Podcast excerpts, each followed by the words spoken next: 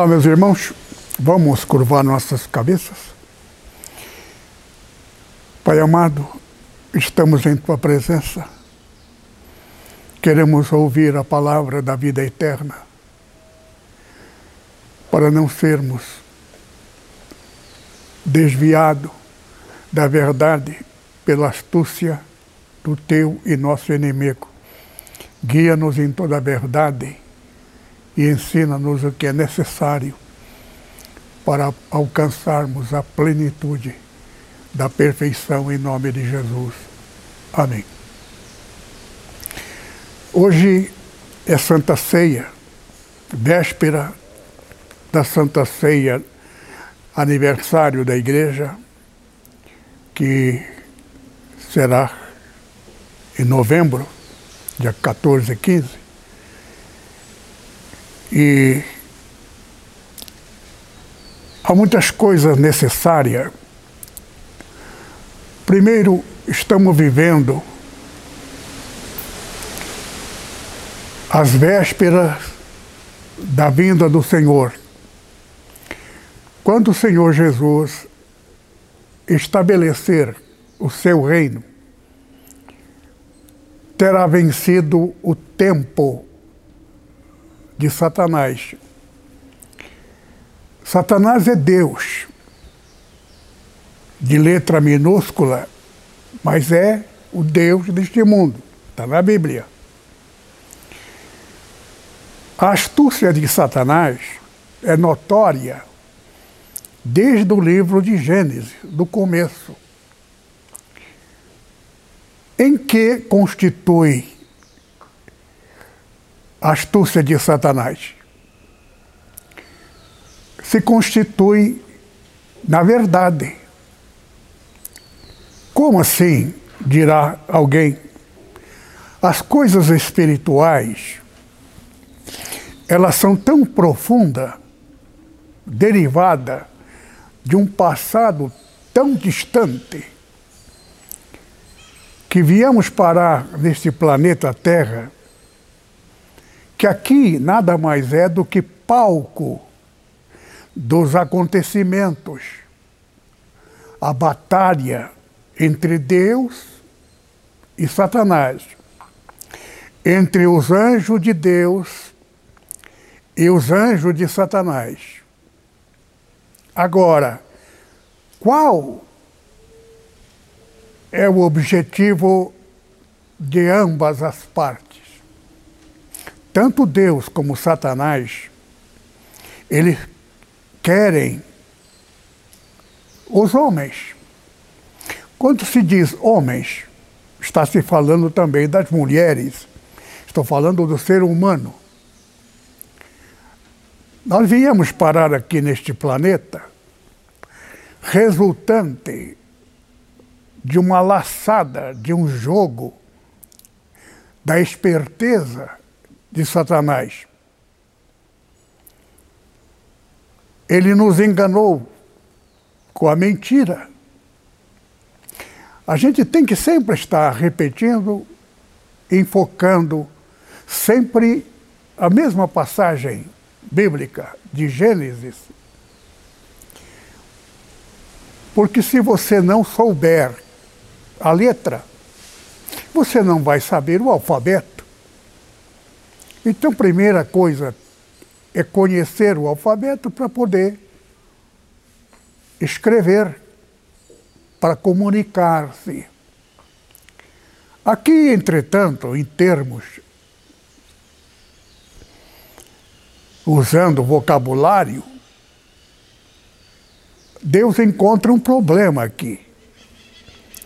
Nada, nada das coisas que se referem ao mundo espiritual, ao mundo invisível, Satanás existe. Estamos aqui e vocês me veem através do, do, do aparelho. Mas Satanás está aqui, ao nosso redor, como também Deus. Deus é onipotente, onipresente, onisciente. Satanás não é totalmente.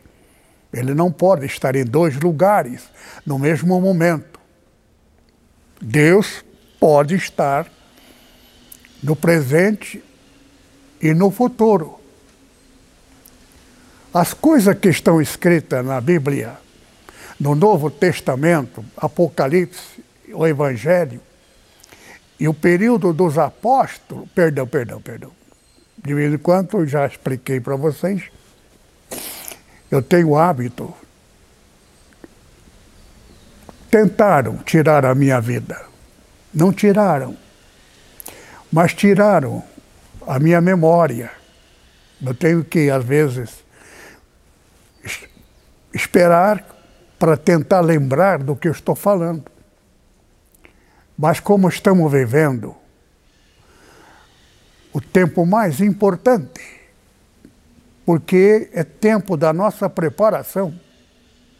E eu quero até antecipar aos irmãos que eu vou começar a levar os irmãos dentro dos acontecimentos. Eu aprendi muito ao longo da evolução. Satanás é, é tão astuto que ele trabalha transformando as coisas devagarzinho. E ele também reservou a parte fatal, a parte essencial do Evangelho para esse período, de 1982 para cá.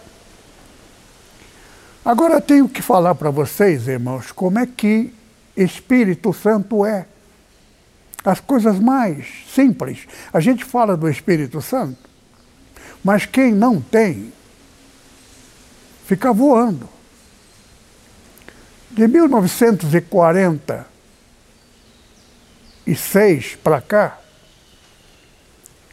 na verdade, cada 36 anos, 36, 4 vezes 36, é 144. Já expliquei isso para vocês. Então, dentro dos parâmetros da subdivisão de tempo, é que Satanás deixou para o último tempo. Só que Deus viajou no espaço-tempo e viu a astúcia do inimigo. Por isto que Deus preparou o Apocalipse e Deus preparou os profetas que profetizaram 500, 600, 700 anos antes de Cristo, ou mais do que isto. Só que o tempo foi sendo estabelecido para no ano 500 antes de Cristo fosse o período de mais abundante profetas, todos eles profetizaram mais a respeito deste período, destes últimos 42 anos, ou mais 40 anos. 1982, 2022, são 40. E a Bíblia diz e nos dá muitas dicas a respeito do 40. Já preguei também sobre isto. Moisés nasceu no Egito e foi criado como filho adotivo de, de Faraó, rei.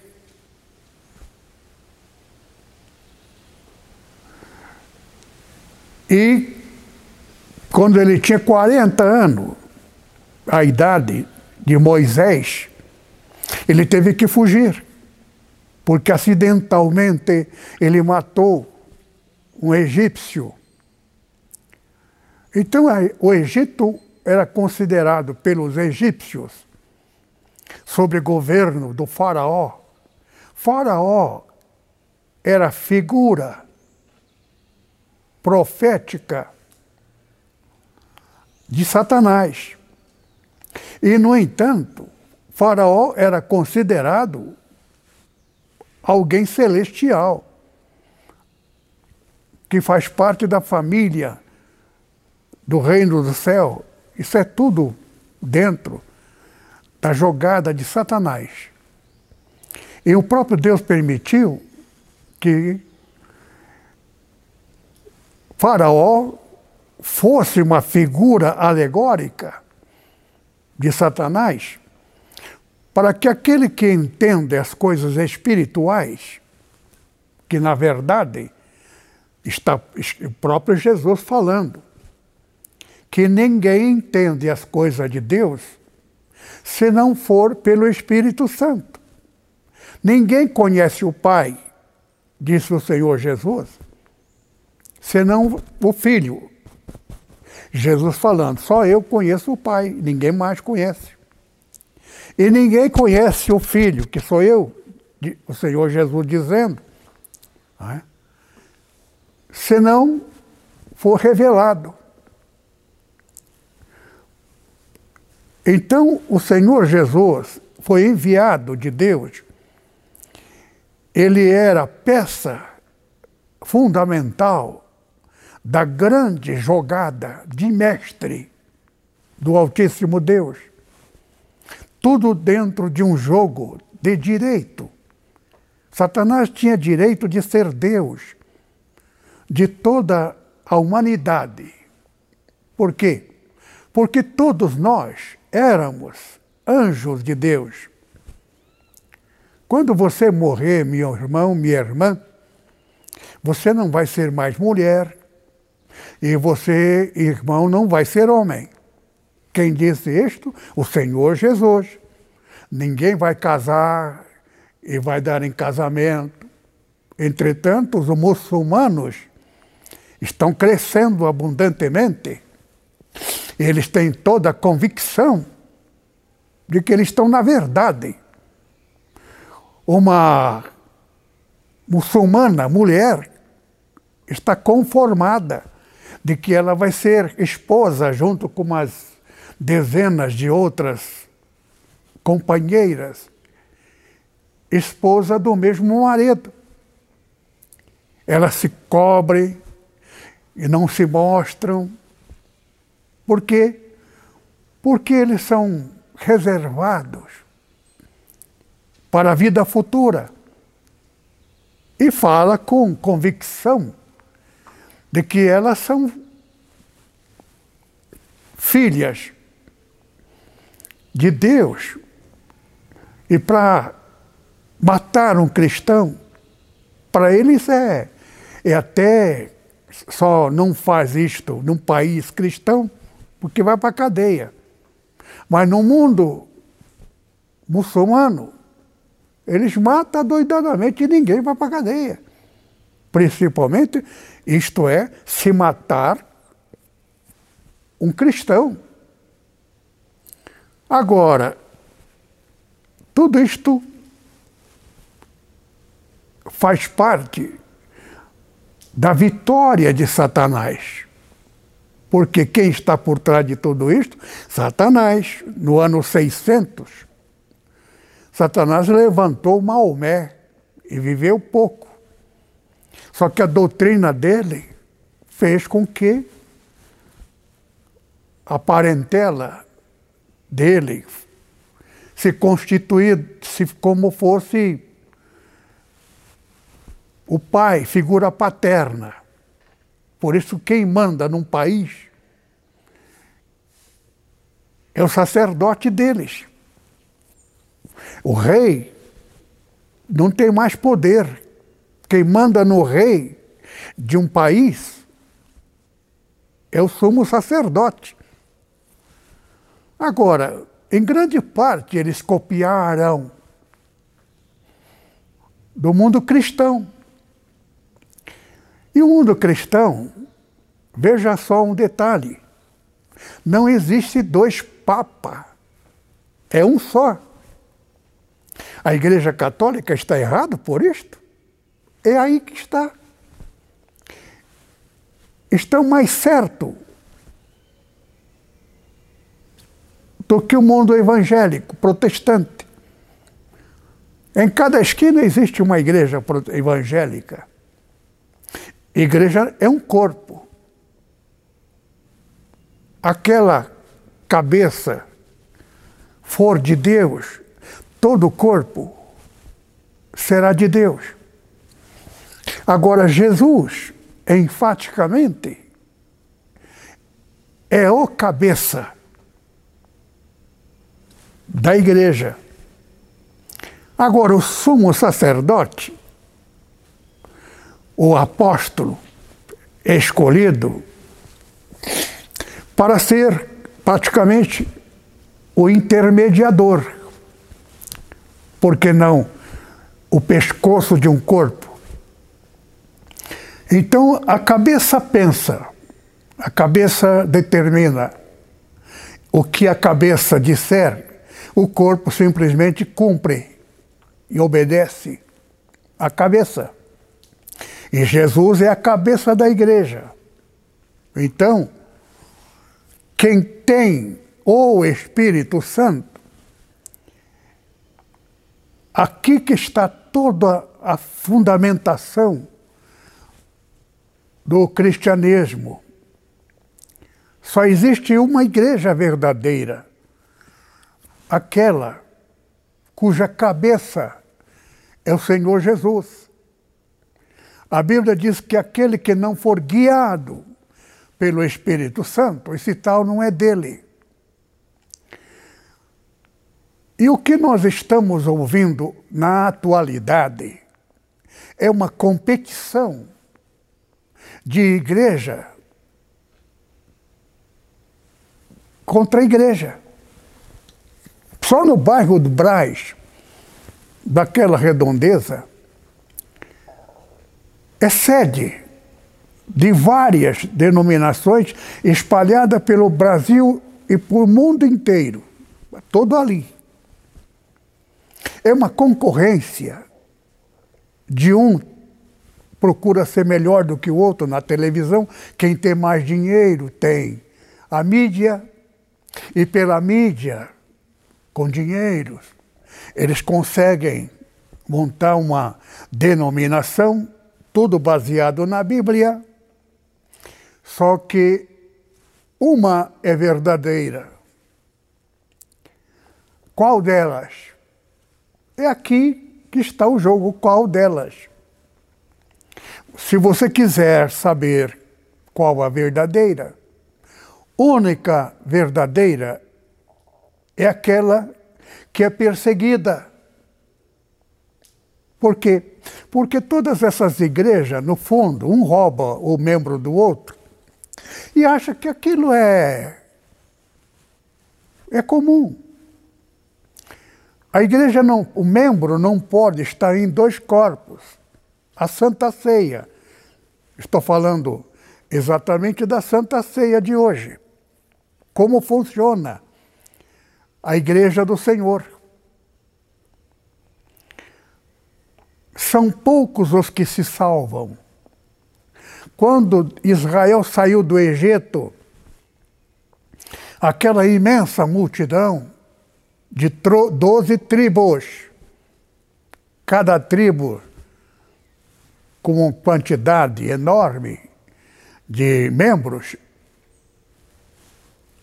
eles cresceram no deserto.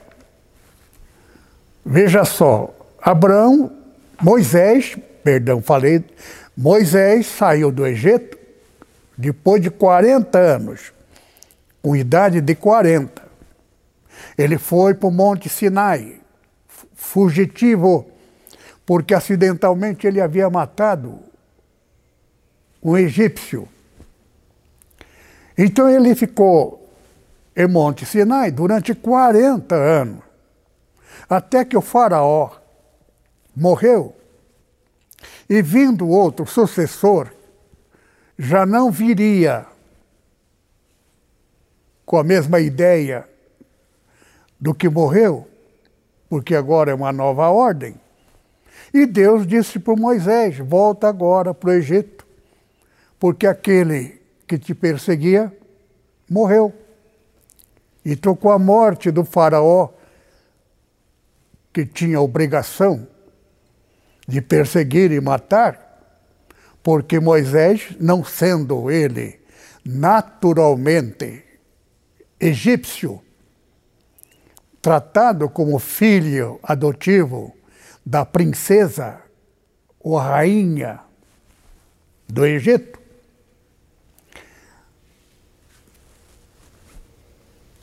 possibilitou a volta de Moisés.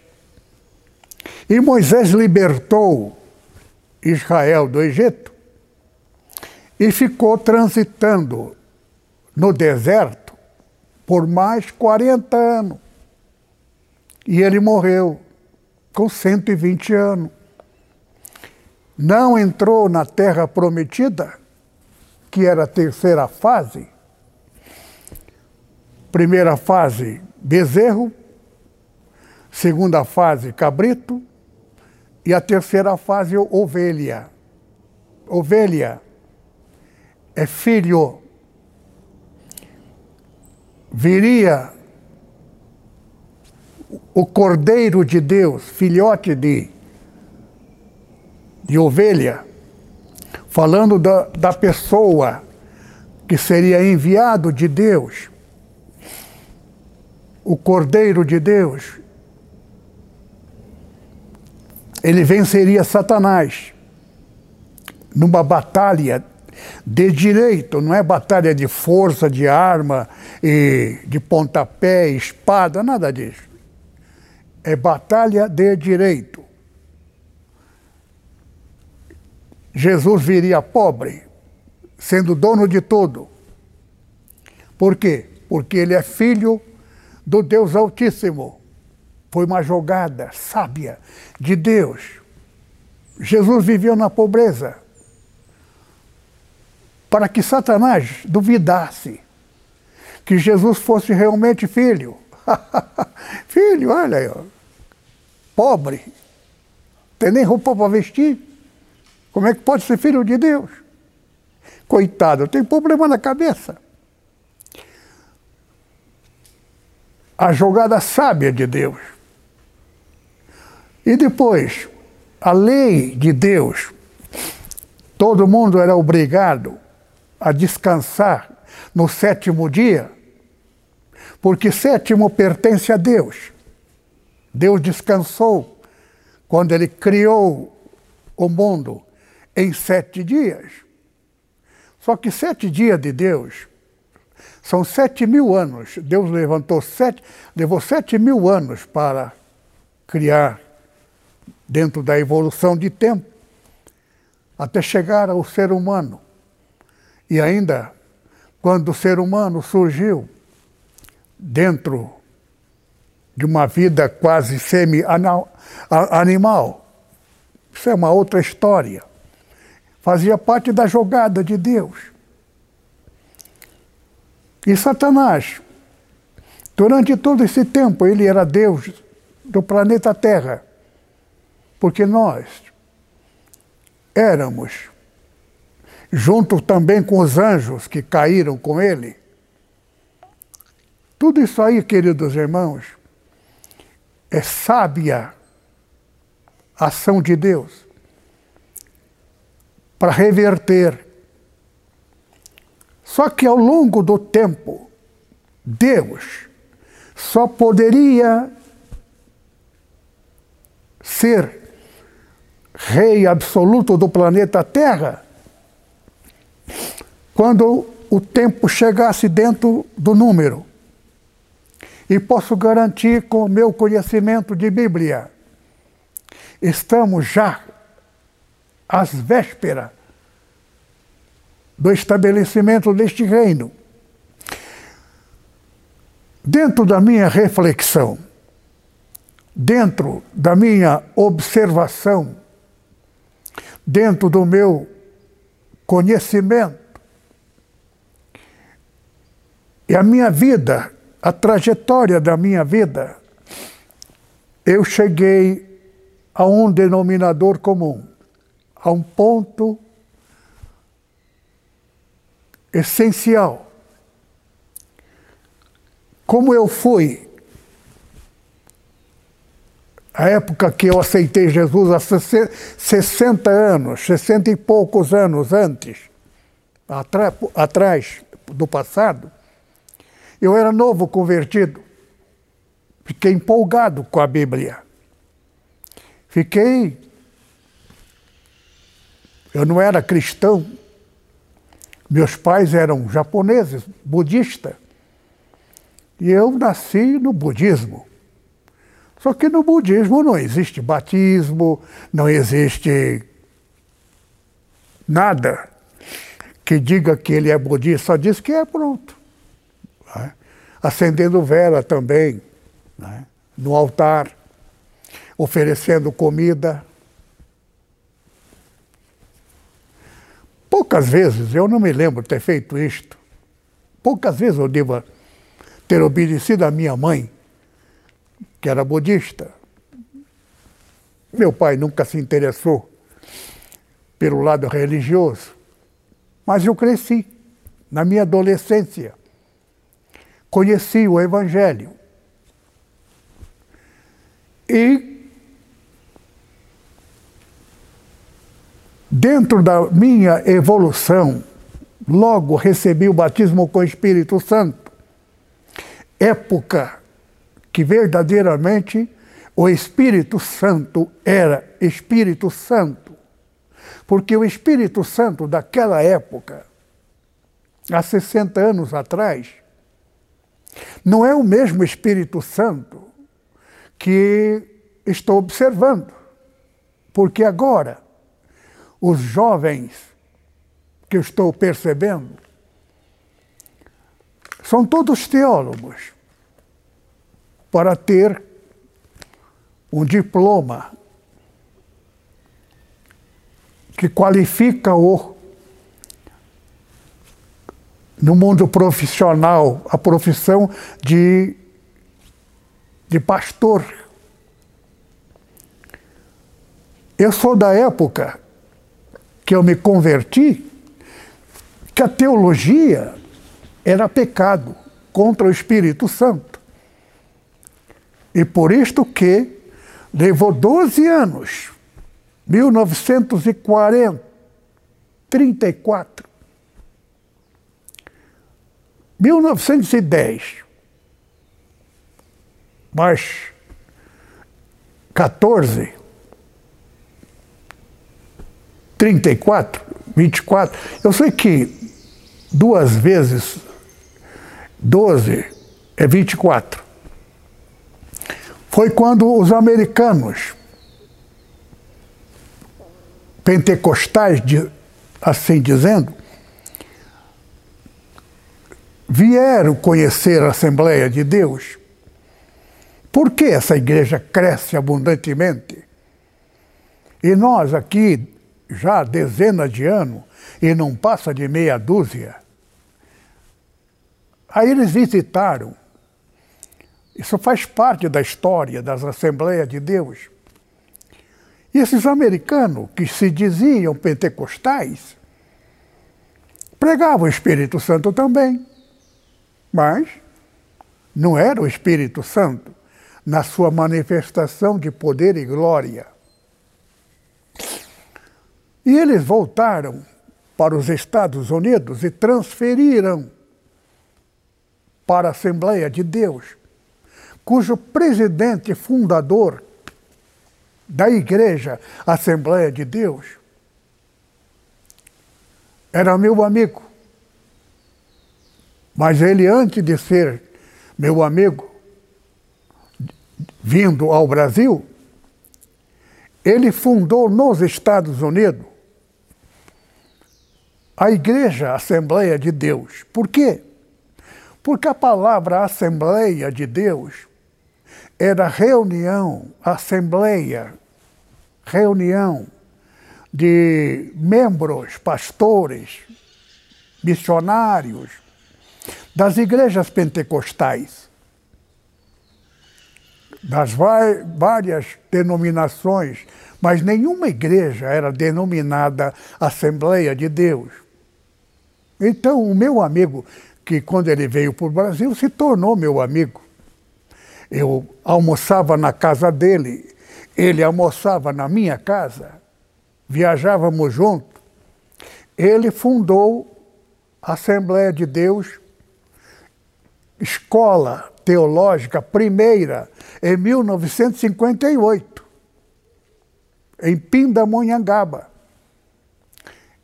E João de Oliveira, meu amigo, que me visitou quando foi pastorear a igreja de Itapira, de. esqueço o nome da, da cidade lá. E ele me visitou pela nossa amizade. E o irmão dele era um dos maiores amigos meu.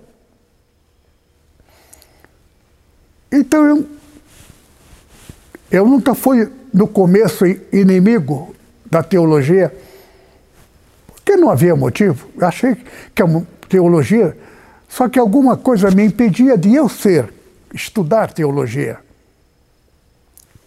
E o meu irmão se formou em teologia em Pinamonhangaba, meu irmão mais novo, caçula da família, meu filho na fé.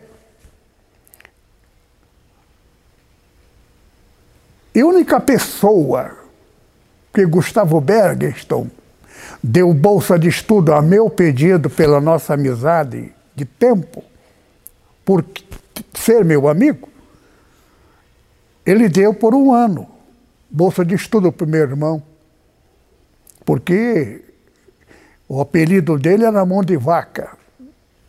Mão de vaca é um termo usado para dizer que outras palavras, pão duro, pessoa que é muito. são termos para dar nome à pessoa que muito apegada ao dinheiro, não, não deixa desconto. Bom, eu não sabia que Gustavo Bergenston foi o fundador, só depois de muito tempo. Por que ele fundou lá a Igreja Assembleia de Deus? Para vir ao Brasil e aqueles outros pastores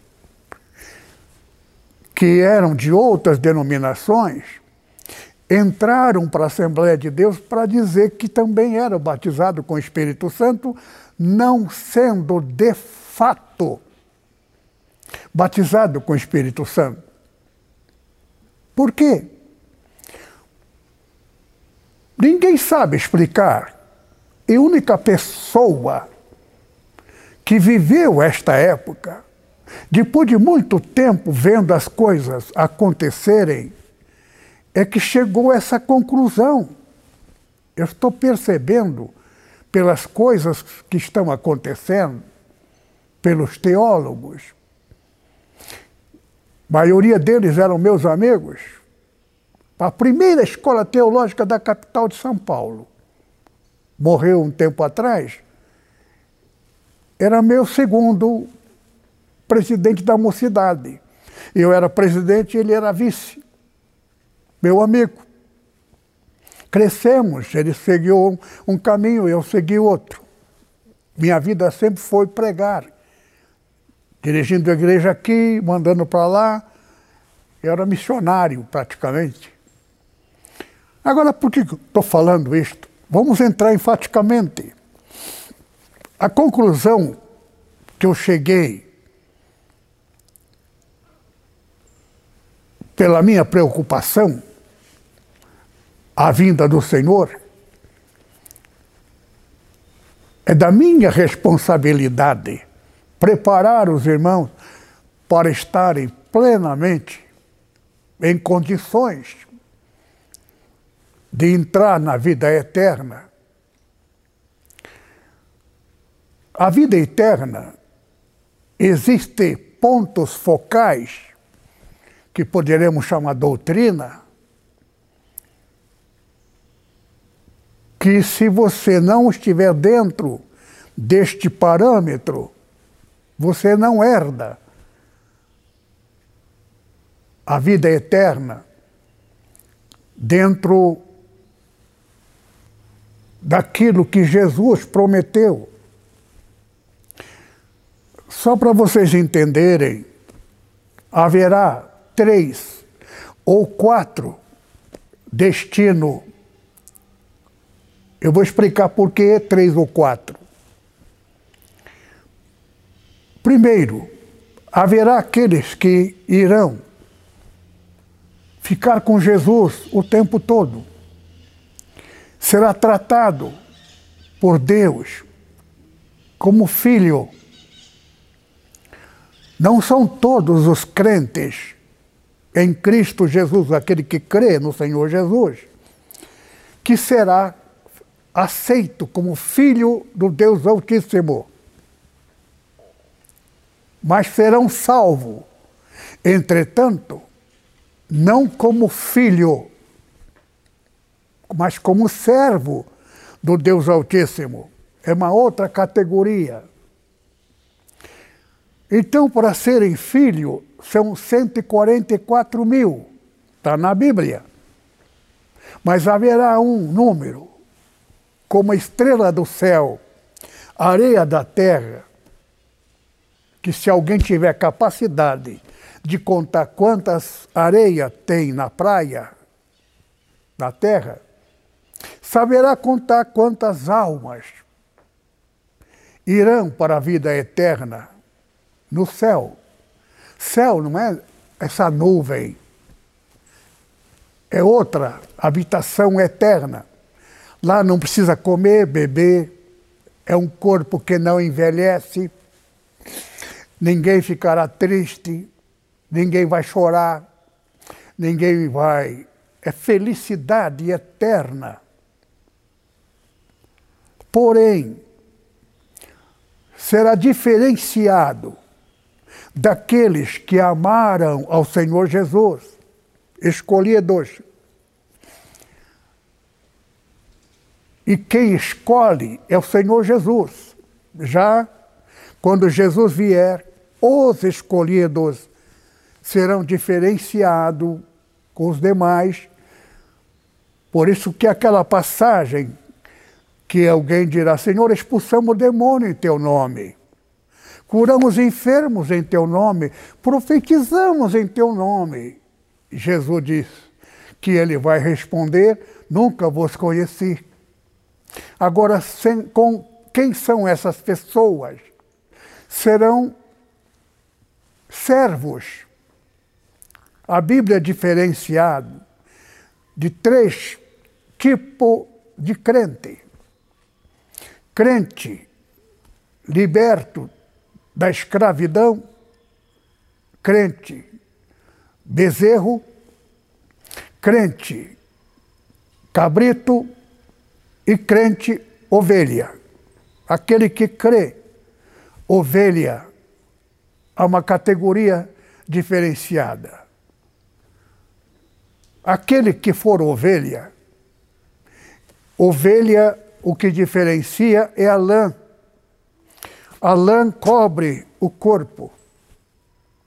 Então, o pecado que o homem comete, segundo a Bíblia, está no corpo. Então, o servo, a, a fase da transição da escravidão para a efetivação, que é a conquista da terra prometida, tudo isso aí é metáfora profética. Quando eu já pertenci à primeira fase, e posso garantir, fui um dos maiores ganhadores de alma. Expulsava demônio, curava os enfermos, a multidão vinha e lotava, mesmo em tempo difícil, porque o evangelho, por meio da mídia, cresceu muito. Mas eu sou da época da perseguição. Então era difícil ganhar uma alma, só poder de Deus. As pessoas vinham, as almas vinham pelo poder de Deus e recebia a libertação e permanecia. Só que existe pessoas que são libertas e permanece na mesma posição de liberto e não passe a segunda fase, que é a servidão. A fase do, do, do deserto, da transição. O mesmo Moisés que libertou da escravidão é o Moisés que transitou até a margem do Rio Jordão. Rio Jordão é um marco, antes e depois. É a primeira conquista é que está na Bíblia, conforme está escrito, de vez em quando sai da minha memória. Eu preciso refletir e lembrar. Refletir e lembrei. Jericó. Jericó é toda uma mensagem de ensinamento e detalhes que quem não souber o significado de, de dar volta em torno e por que atravessar o Jordão, cada um dos comandantes do grupo, doze discípulos, doze tribos. Cada tribo, o comandante do grupo, tinha que apanhar uma pedra dentro do Rio Jordão para atravessar do outro lado. Então, pedra tem significado. Agora, estando do outro lado do Jordão, aquela época a cidade era murada, então a muralha bem formalizada era difícil invadir e conquistar. Então era a segurança deles. Então a conquista de Jericó é toda uma mensagem de conhecimento, como, de que forma e o tempo, procedimento e depois da conquista existe todo uma lição e que cada um dos que dava a volta tinha que levar a trombeta. Havia então três instrumentos para poder derrubar a muralha de Jericó. E toda conquista da primeira conquista, havia um segredo. O segredo era um procedimento. E aquele procedimento não poderia ser desobedecida, porque caso houver a quebra de vários soldados. Se um dos soldados, entre vários, milhares, cometer um erro, toda Israel herdaria maldição no lugar da bênção. Isso se chama primícia. Se a primícia é santa, a massa também é. Então a primeira conquista ela não é bênção. Ela é mãe das bênçãos todas. Então, todo procedimento tem que seguir enfaticamente dentro de um ritual de procedimento, sete voltas, seis dias, dando uma volta cada um, com os três instrumentos. Na sétima última, tinha que dar sete voltas. E depois então dar o grito. Com grito de vós cairia a muralha e a conquista, a primícia, tinha que ser santificada. Isto tudo faz parte do conhecimento. Só tem um detalhe: ninguém conhece as coisas de Deus se não for por revelação. Aqui é que está o jogo. Por isso que na continuação, na próxima pregação, eu quero colocar daqui para frente procedimento para que nós entendamos e estejamos preparados para o dia glorioso da vinda do Senhor Jesus, porque temos de estar plenamente e qualquer quebra terá que ter todo um procedimento para a santificação. Tudo nas coisas de Deus tem que ser santificado. E toda santificação tem um procedimento. Por exemplo, hoje é dia de Santa Ceia. A Santa Ceia é um procedimento. Só que esse procedimento tínhamos que estar juntos. Por isso que a nossa Santa Ceia aqui tem alguns pontos que é segredo. O segredo do Senhor são para aqueles que o temem ele fará saber o seu conserto. Conserto aqui chama-se pacto. Existe um pacto entre Deus. Então, tudo nas coisas de Deus, ela tem que seguir. E, e aquilo que se faz dentro do procedimento, existe um segredo atrás. Por isso que nós vamos proceder à Santa Ceia de hoje, mas sabendo que nós estamos às vésperas da vinda do Senhor, e aquela parábola que o Senhor Jesus, uma das últimas, sobre a vinda dele, que é o dia do casamento. O casamento, a data marcada, nas proximidades, as noivas são noivas preparadas para o casamento. Cinco loucas e cinco prudentes. Dez. Dez virgens. Tudo isso aí é metáfora. Dez é um número, número da morte. A Santa Ceia é uma Páscoa. A Páscoa é imitação da Santa Ceia.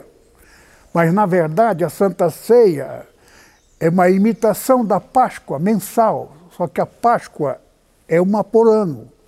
A Páscoa devemos fazer o impossível para estar presente. Será dia, 20, dia 14 até dia 21 de abril de 2022.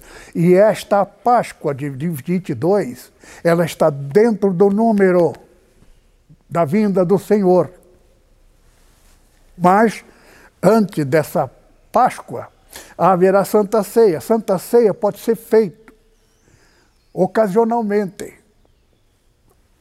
Então, nós vamos fazer o procedimento, porém, eu preciso passar aos irmãos na pregação seguinte desta, eu vou explicar o que é o Espírito Santo, como ele atua. Então eu vou dar testemunha das coisas que aconteceram comigo, das coisas, como o Espírito Santo me revela as coisas.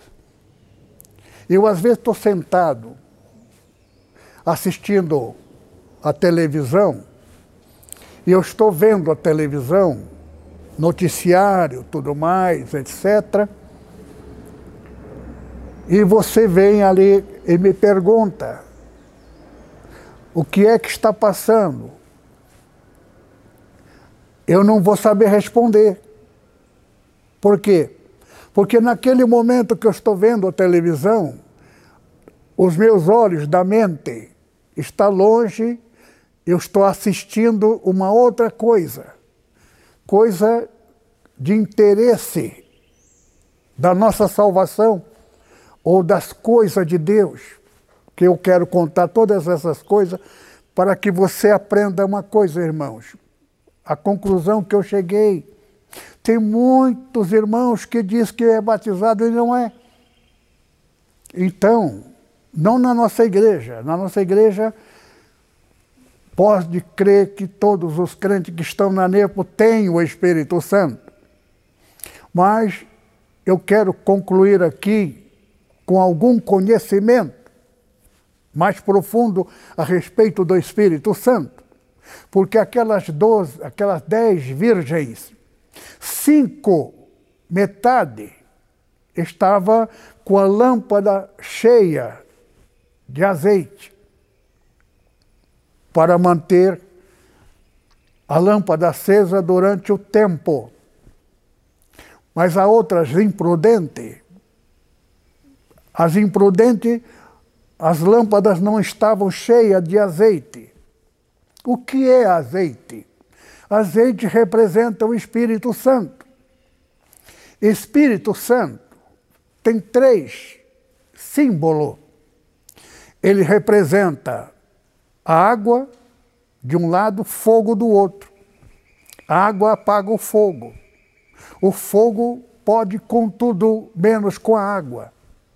Só que água e fogo não se misturam. Entretanto, ambas representam o Espírito Santo. Então, para que o fogo permaneça na lâmpada, é preciso que haja o terceiro elemento, chamado o óleo, o azeite, o óleo. Óleo separa água do fogo. Você pega um, uma, um copo, coloca água, ou coloca o óleo. Depois você coloca água. O óleo fica por cima da água. Então você coloca o pavio. O óleo mantém o pavio aceso. Acende o pavio, isso é lâmpada da antiguidade. Hoje em dia ninguém sabe o que é isso. Só quem mora numa fazenda distante da, da civilização. Eu sou desse tempo. Andar, eu dirigi culto lendo a Bíblia com essa lâmpada. Sou da velha guarda, estou com 82 anos. Vou fazer agora, daqui dois, três meses. Pois bem, então, significa que o Espírito Santo, numa igreja, é, em forma da sua presença, ele é o óleo que não mistura as duas coisas. Traduzido, o seu significado, o que é que significa isto? O óleo, água. Água é alegria do Espírito Santo. Água, água do Rio Jordão, água doce. Levaria por outro lado. Israel deixaria de ser servo para ser filho de Israel. Israel é o nome da nação, que também é o nome paterno de Deus, traduzido para nós sabermos o significado. Então nós temos que entender que tem crente que é servo. O servo precisa ser batizado com fogo. Batismo significa morte. Você tem que morrer da servidão, ressuscitar como filho. Por isso que são três batismos: batismo na água, batismo de primeiro batismo, você deixa de ser humano, estando no mundo dentro dos padrões de vida humana. Você já não é mais dessa terra, Você agora é filho do Deus Altíssimo. Só que aqueles que vêm do judaísmo, Velho Testamento, ele precisa ser batizado com fogo. Por quê? Porque ele tem que morrer do fogo, tem que morrer do mundo para ser celestial. O crente, ele não é mais deste mundo, ele é celestial. Só que quando Jesus vier, este mundo passa a ser governado por ele. E quem for dele vai governar com ele. Quem ter, for servo dele já não terá essa comunhão. Depende muito da igreja. A igreja Nipo vai estar neste parâmetro. Por isso que a Nipo foi muito perseguida, porque tentaram destruir. E durante dois anos ficamos com as vésperas do 22. Isso aí está dentro dos parâmetros da Bíblia. Então vou ler agora para o procedimento da Santa Ceia e darei continuação dessa pregação na próxima. 1 Coríntios, capítulo 11, verso 22 em diante.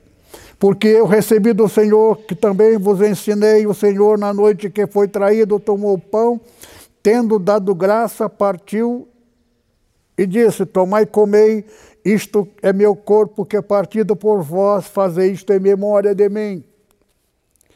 Semelhantemente, também depois de ser, tomou o cálice, dizendo: Este é o cálice do Novo Testamento do meu sangue. Fazer isto todas as vezes que beberdes em memória de mim. Porque todas as vezes que comerdes deste pão, beber este cálice, anunciai a morte do Senhor até que venha. Portanto, qualquer que come este pão, bebe o cálice do Senhor indignamente, será culpado do corpo e do sangue do Senhor. Sangue é a vida do corpo. Então, o sangue de Jesus, derramado na morte, deu direito de nós sermos santificados para a vida eterna. Então, o nosso corpo é santificado pela morte de Cristo. E a nossa alma também pela morte de Cristo. Então, o direito de Jesus está na água do batismo e na Santa Ceia, o óleo, o pão, aliás, e o vinho. O vinho se representa o sangue de Jesus. A alma está no sangue. Então, isso é um ato de fé. Então, a palavra, muitas vezes mencionada, ela pode substituir a Santa Ceia. Então fecha os olhos e diga comigo. Uma outra coisa, irmãos, toda vez que você fechar os olhos, não é para fechar os olhos para ficar com o olho fechado. É para você com a tua mente, porque você tem dois olhos. Os olhos naturais que você vê. Então você fechando esse olho, você fica cego. Mas você pode com a tua mente colocar diante do Pai. Então não enxergue Deus no parâmetro do Senhor do Velho Testamento. Em Cristo Jesus, Deus não é mais Senhor. Ele é para o mundo, para julgar, para condenar. É o dever dele. Mas para aquele que está em Cristo Jesus é nova criatura.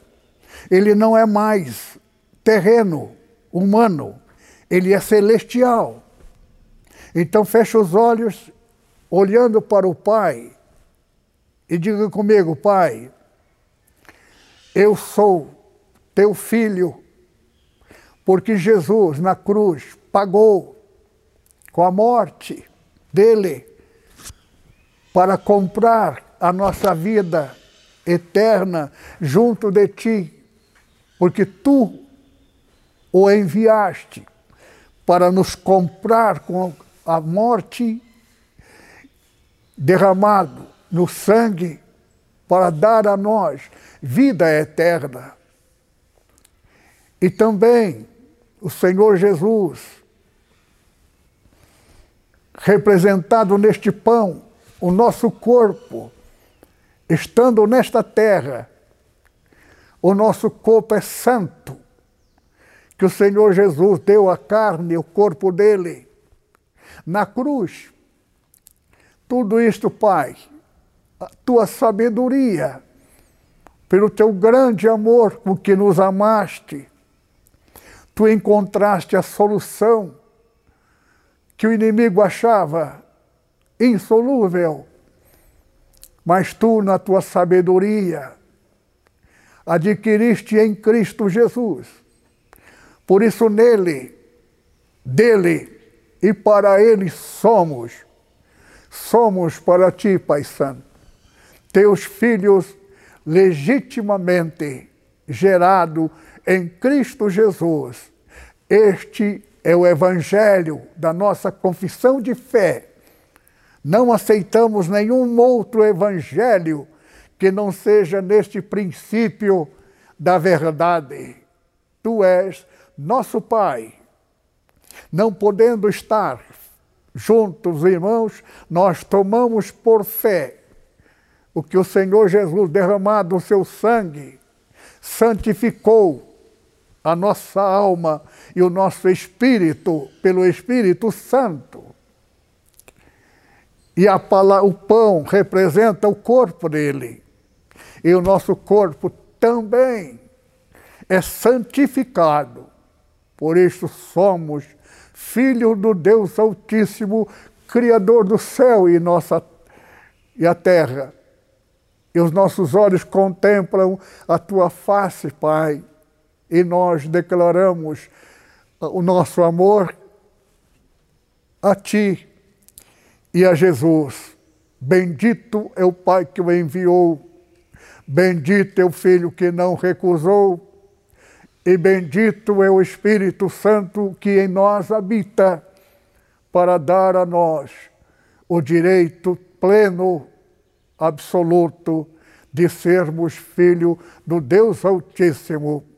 Por isto, essa santa ceia de hoje, não podendo estar presencialmente, nós declaramos nesta palavra somos filho do Deus Altíssimo, graças à conquista de Jesus na cruz. Em nome do Senhor Jesus. Bendito é o Pai que o enviou, bendito é o Filho que pagou, bendito é o Espírito Santo que nos santificou. Sobre esta palavra, nós dizemos Amém. Portanto, a Santa Ceia no procedimento por fé está concluída. Amém. Quanto tempo? Só o senhor, orar, o senhor vai orar para encerrar o culto, pastor? É. Deu uma hora e quatro. Que o amor de nosso Pai, a graça abundante do Senhor Jesus e a comunhão do Espírito Santo permaneça sobre cada um dos irmãos, agora e sempre. Amém.